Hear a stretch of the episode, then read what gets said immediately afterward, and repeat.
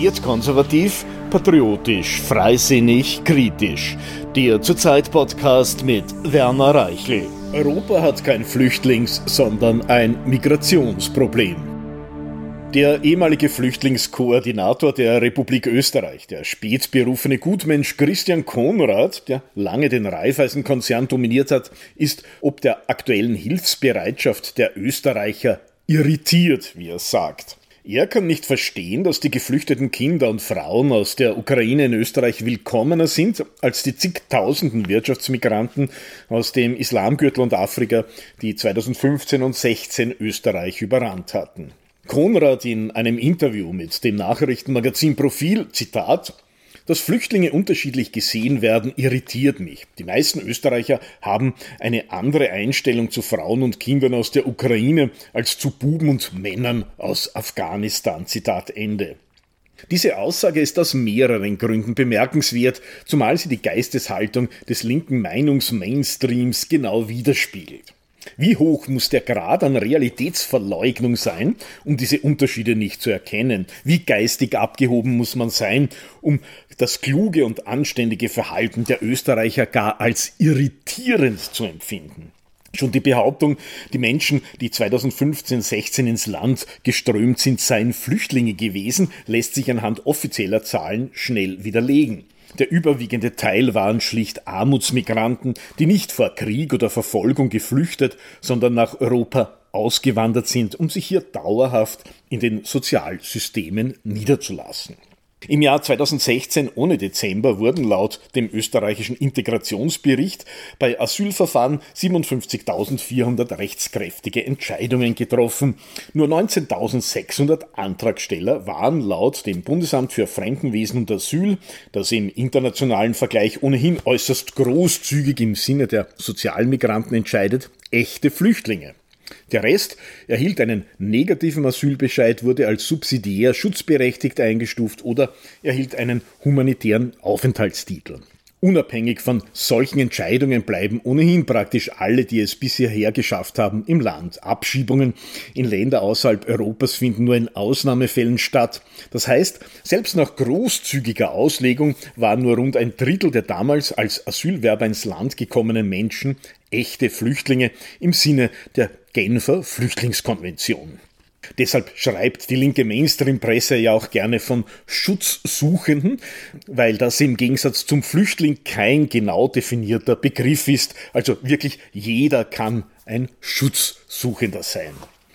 Unter den nun nach Österreich gekommenen Frauen und Kindern aus der Ukraine sind zudem mit an Sicherheit grenzender Wahrscheinlichkeit keine Vergewaltiger, Terroristen, Gotteskrieger, Gewaltverbrecher, Hassprediger etc. 2015 war das anders.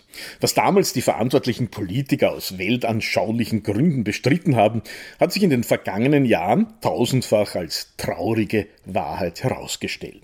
Die sogenannten Schutzsuchenden sind in den Gewalt- und Kriminalstatistiken in Österreich oder Deutschland deutlich überrepräsentiert und für zahlreiche Terroranschläge, sogenannte Femizide und andere Gewalttaten verantwortlich. Die Liste reicht vom Terror am Berliner Breitscheidplatz bis zur ermordeten 13-jährigen Schülerin aus Tulln. So sind Asylwerber aus Afghanistan bei Vergewaltigungen quasi österreichische Staatsmeister.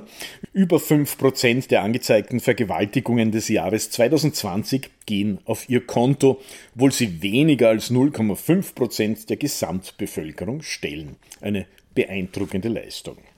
Und im Gegensatz zu den Frauen und Kindern aus der Ukraine sind die unsere Kultur bereichernden Armutsmigranten aus dem Orient gekommen, um zu bleiben. Die ukrainischen Flüchtlinge werden, sobald der Krieg zu Ende ist, was hoffentlich bald der Fall sein wird, wieder in ihre Heimat zu ihren Vätern, zu ihren Männern zurückkehren. Sollte die ein oder andere Ukrainerin hier bleiben, wäre das im Gegensatz zu den meisten sozialen Migranten aus Afghanistan oder Afrika für Österreich sogar ein Gewinn. Ukrainische Frauen und Kinder müssen nicht erst mit Hilfe unzähliger staatlich bezahlter Helfer, Berater, Trainer, Vereine und Institutionen erfolglos in die Gesellschaft integriert werden. Sie können dank guter Bildungsabschlüsse und Leistungsbereitschaft wertvolle Beiträge für die heimische Volkswirtschaft leisten. Auch das war bei den selbsternannten Flüchtlingen von 2015-16 nicht der Fall. Obwohl Politik und Mainstream-Medien trommelten, es würden Fachkräfte, Ärzte und Techniker in großer Zahl kommen, waren es überwiegend doch nur leistungs- und bildungsferne Menschen aus vormodernen Kulturen, die weder eine adäquate Ausbildung hatten noch eine anstrebten dass mehrere Jahre nach dieser Einwanderungswelle junger Männer nach Österreich und Deutschland nun ein enormer Fachkräftemangel herrscht, belegt das deutlich. In den vergangenen fünf Jahren wäre genug Zeit gewesen, um einen Lehrabschluss oder die Matura zu machen. Die erwerbstätigen Quote bei Afghanen und Syrern in Österreich liegt bei 35 Prozent. Sprich, nur jeder dritte dieser Migrantengruppe geht in Österreich einer geregelten Arbeit nach. Irritierend ist angesichts solcher offizieller Daten und Zahlen vielmehr, dass Menschen wie Konrad das nicht sehen können oder besser wollen. Ihr Blick auf die Realität wird von monetären Interessen bzw. ideologischen Brettern vor dem Kopf stark eingeschränkt. Es zeigt auch, dass die Österreicher keine Appelle, Ermahnungen und Aufforderungen von linksgrüner Seite brauchen, um hilfsbereit jenen gegenüber zu sein, die tatsächlich Hilfe und Schutz benötigen. Die Willkommenskultur stellt sich auch ohne ORF und grünen Propaganda von ganz alleine ein. Aber es gibt keinen Grund, warum Österreich leistungs- und bildungsferne Einwanderer ohne Fluchtgrund nicht nur herzlicher, sondern überhaupt empfangen sollte. Dazu gibt es keine Verpflichtung, weder gesetzlich noch moralisch, auch wenn uns das Figuren wie Konrad Landau, Van der Bellen, Kogler und Co. einzureden versuchen. Die Lobbyisten der Asyl- und Integrationsindustrie versuchen mit ihren bekannten Methoden, zu denen unter anderem die moralische Erpressung gehört, den Österreichern ein schlechtes Gewissen einzureden. Ihr dürft keinen Unterschied zwischen Afghanen, die in der Kriminalstatistik überrepräsentiert sind, und geflüchteten ukrainischen Kindern machen. Das sei unmoralisch, unmenschlich und verwerflich. Mit dieser üblen Stimmungsmache soll der Nachschub an Menschen für die Asylindustrie gesichert werden. Die tausenden Institutionen, Firmen, Vereine etc., die an diesem Milliardengeschäft verdienen, brauchen möglichst viele schwer bis nicht integrierbare Menschen. Nur sie garantieren ihnen eine dauerhafte Einnahmequelle. An jedem Schutzsuchenden aus Afghanistan, Marokko oder Somalia hängt ein Rattenschwanz an Asyl- und Integrationsmitarbeitern. Mit den Frauen und Kindern aus der Ukraine können Caritas, Volkshilfe und Co. nur wenig Geld verdienen. Deshalb versuchen sie im Schatten des Ukraine-Kriegs möglichst viele Menschen aus dem Islamgürtel und Afrika diskret nach Österreich zu locken. Die Probleme und Konflikte, die diese Menschen nach Österreich bringen, sind die Geschäftsgrundlage der Asylindustrie. Deshalb strömen von Medien und Politik ignoriert und der Öffentlichkeit weitgehend unbemerkt weiterhin tausende Fake-Flüchtlinge nach Österreich. Alleine in den Monaten Jänner und Februar dieses Jahres, also vor dem Ukraine-Krieg, waren es über 6600.